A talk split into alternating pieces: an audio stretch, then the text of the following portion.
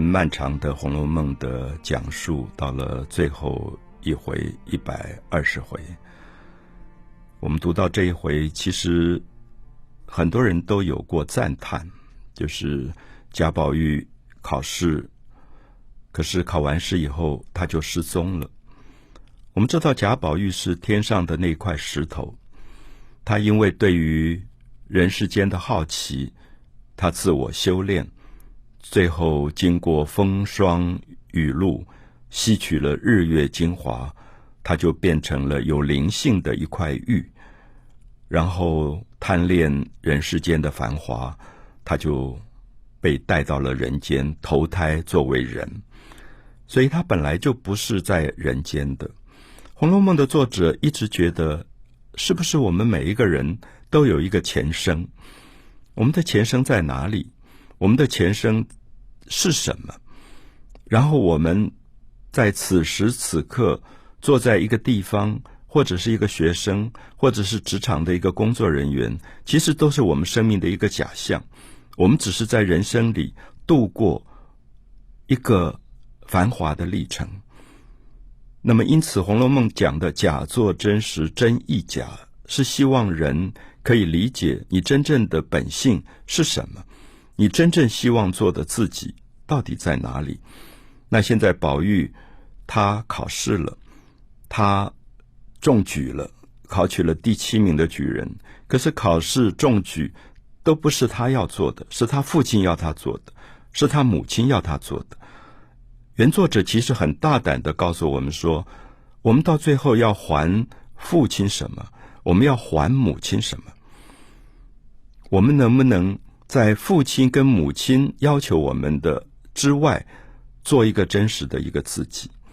所以我觉得《红楼梦》里大家都知道，大概最动人的部分是贾政、贾宝玉在人世间的父亲啊。我说人世间的父亲，我们在人间都有一个父亲，有一个母亲，是给我们血肉的，给我们肉体的，有点像哪吒最后割肉还父，割骨还母。他说：“我欠你们的就是我的骨头，我的肉，所以我割肉还父，我把它还给父亲，把我的肉还给父亲，把我的骨头还给母亲。我还掉以后，我才能够做我自己。在中国的传统里面，其实有过哪吒这样的一个青少年，他其实在说明跟父母之间切不断的纠缠。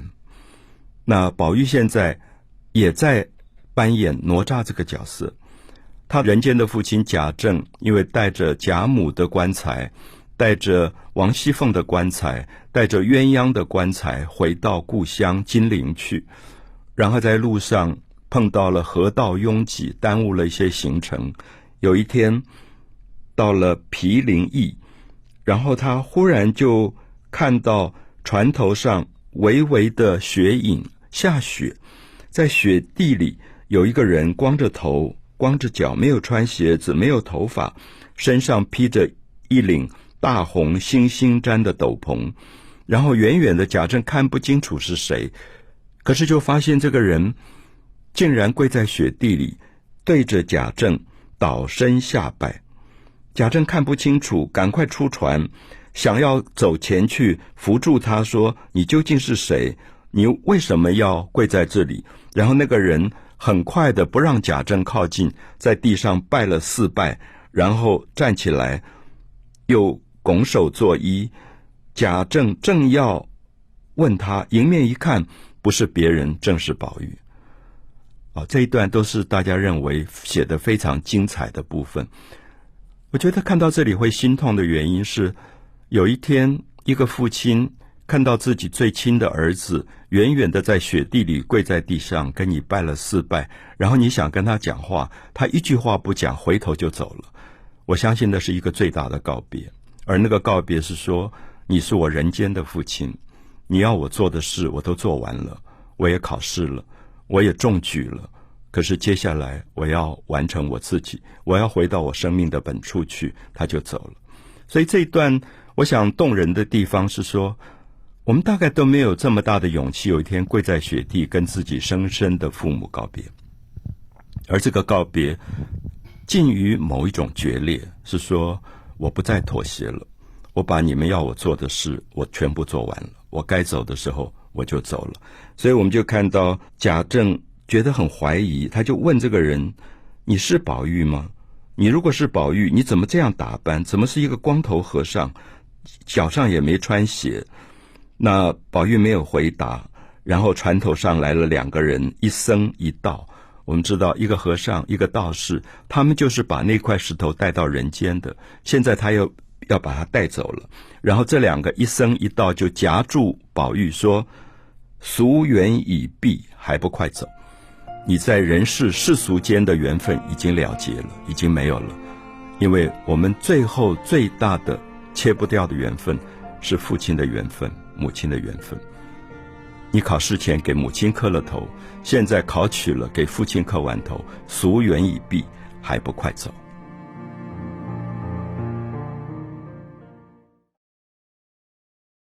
《红楼梦》结尾的第一百二十回，贾宝玉剃了发，光着脚，披着大红的斗篷，跪在雪地上跟父亲告别。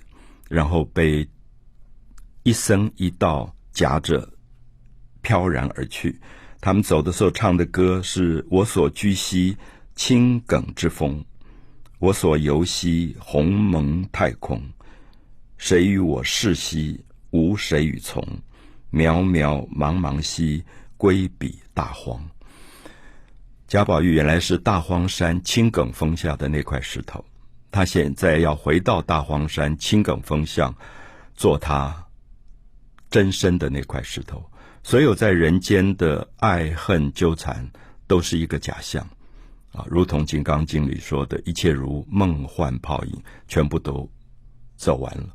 我常常跟朋友说，《红楼梦》是一部佛经的原因，是因为他用了一个大小说的方式讲佛经要讲的事。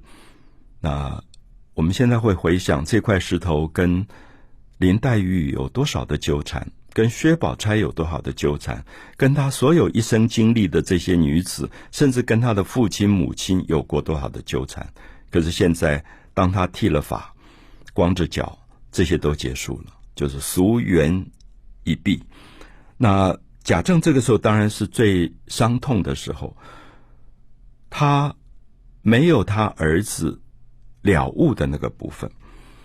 我们大部分的人只是认了人世间的父亲、母亲、儿子、女儿，可是我常常会想，读完《红楼梦》的时候，觉得那个我所眷恋的母亲，除了是我的母亲，她也有她自己要回归的地方；那个我所亲昵过的父亲，除了是我的父亲以外，他也有他要归去的地方。在父亲、母亲往生以后，我也在想这些问题。那跟我最亲爱过的人。有一天，其实我们也都不可能永远在一起。所以，《红楼梦》在点化一件事情，是说人如何回来做真正的、最终的自己。那也许有人认为这是一种虚无的想法，或者比较想到这一点，我们会觉得有一点悲哀的感觉。可是，我们可以说，悲哀其实也是一种彻底的了悟，就是我们看到了人世间一切的繁华，又看到所有的花都。凋零了，我们才看到了真相。因为花开是假象，凋零也是假象。因为凋零，花还会再开。好，所以因此，这个时候贾政其实很恍惚。他问旁边的佣人说：“你们有没有看到刚才三个人？那个和尚以及一僧一道？”那旁边人说：“看见。”我们追赶也来不及，那三个人就飘然而去。所以贾政。就望着那一片白茫茫的旷野，并无一人，觉得好古怪。好，所以《红楼梦》一开始就讲落了片白茫茫大地真干净，就是所有的我们今天看到的眼前的繁华，有一天其实是白茫茫大地真干净，所有的爱恨都不会存在，所有的生死也不会存在。所以贾政回到他的船上，也在那边思考。他就想，宝玉被一生一道带走了，那么他果然是有造化的，是有高僧仙道来护佑他的。宝玉不是普通的平凡人，他是来下凡历劫的。他从天上到人间是来经历劫难的。然后他说了一句话，他竟然哄了老太太十九年。如今我才明白，这句话其实很有趣。哄了老太太十九年，老太太是贾母，贾母最疼爱这个孙子，也把这个孙子当成他。每天摸他，每天看他，每天听他讲话，都快乐的不得了的东西。可是现在贾母也走了，那宝玉十九岁出了家，所以贾政说哄了老太太十九年。那有时候我在想，母亲也很疼我。那母亲走的时候，我大概四十几岁，那我也在想，是不是我也哄了我母亲四十几年？那么《红楼梦》的意思说，我们彼此的爱恋之间，好像变成一种。因为是一种假象，所以他用了“哄”这个字。我们宠爱一个动物，家里养的猫或狗，其实我们也觉得他在哄我们。有时候他带给我们好大好大的快乐。所以不只是人，其实所有的生命，你会舍不得，你会眷恋，可是你也会在里面有更大的一个了悟。所有的哄，所有的爱都是一种哄，可是哄之后，大概也是一个很大的某一种。觉悟吧，好，《红楼梦》讲到这个结尾，大概是一般人认为最动人的部分，就是宝玉自己在尘缘已毕还不快走里面做的最大的一个了悟。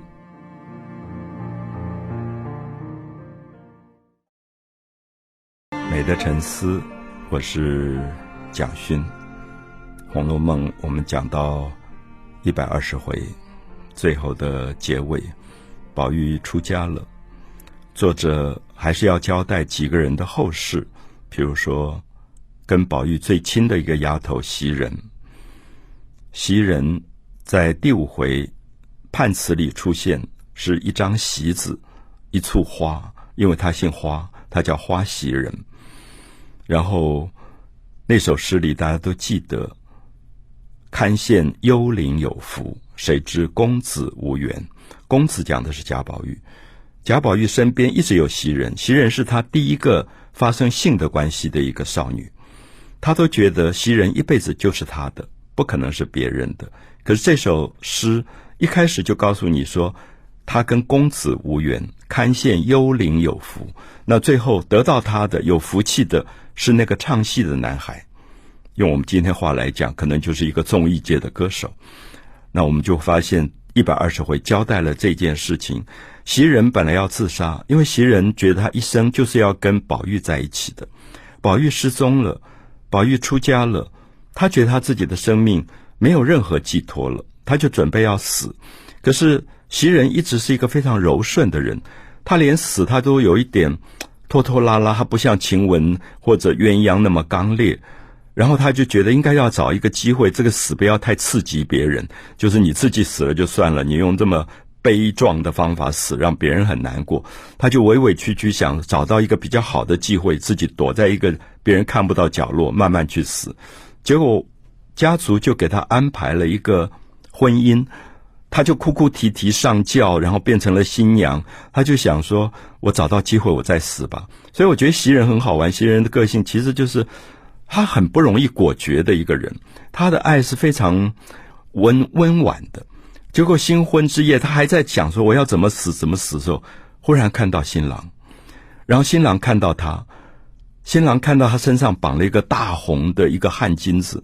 我想读者知道，那个是蒋玉菡一个唱戏的男孩跟宝玉交换的汗巾子，宝玉带回去以后就交给了袭人。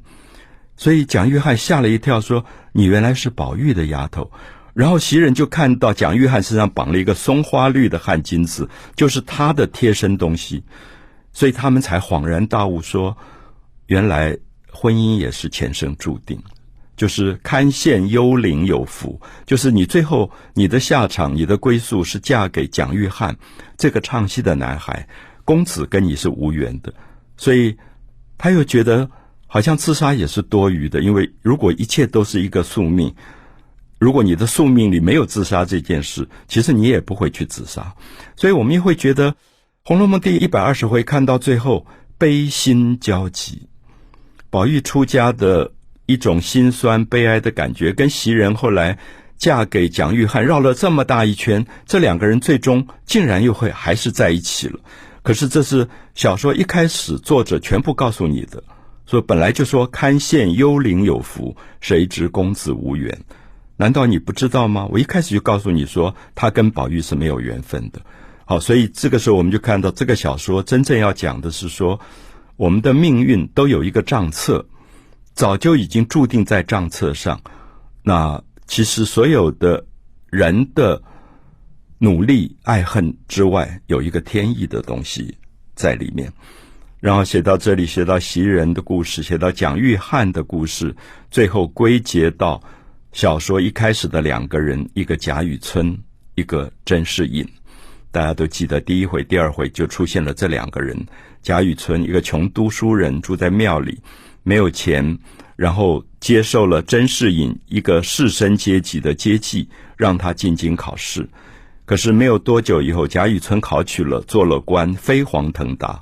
甄士隐在一夕之间，家里失火，家族败落，女儿英莲被人口贩子拐走贩卖，就是堕落入到最悲惨的人生。现在这两个人相遇了，他们也经历了人间的繁繁华。我们知道贾雨村姓贾，甄士隐姓甄。其实小说一直在讲真假。什么是真？什么是假？贾雨村一生希望飞黄腾达的东西，最后因为贪污的案子爆发，又回来变成了一个罪犯。而甄士隐早就已经家里失火，女儿失踪，进入到一个对人生最早了悟的状况。现在他们相见，然后讲了这个石头的故事，讲了贾宝玉的故事，然后说他的故事全部都写在那块石头上。我们如果要让人间的人读懂，我们就把这块石头带到人间，到红轩，到哀悼的悼，红颜色的红，到红轩就曹雪芹的书斋。所以有一个读书人曹雪芹，他会把这个石头上所有的文字抄下来，然后去出版，变成一部小说，然后也许可以度化众人。所以曹雪芹究竟是不是《红楼梦》的作者？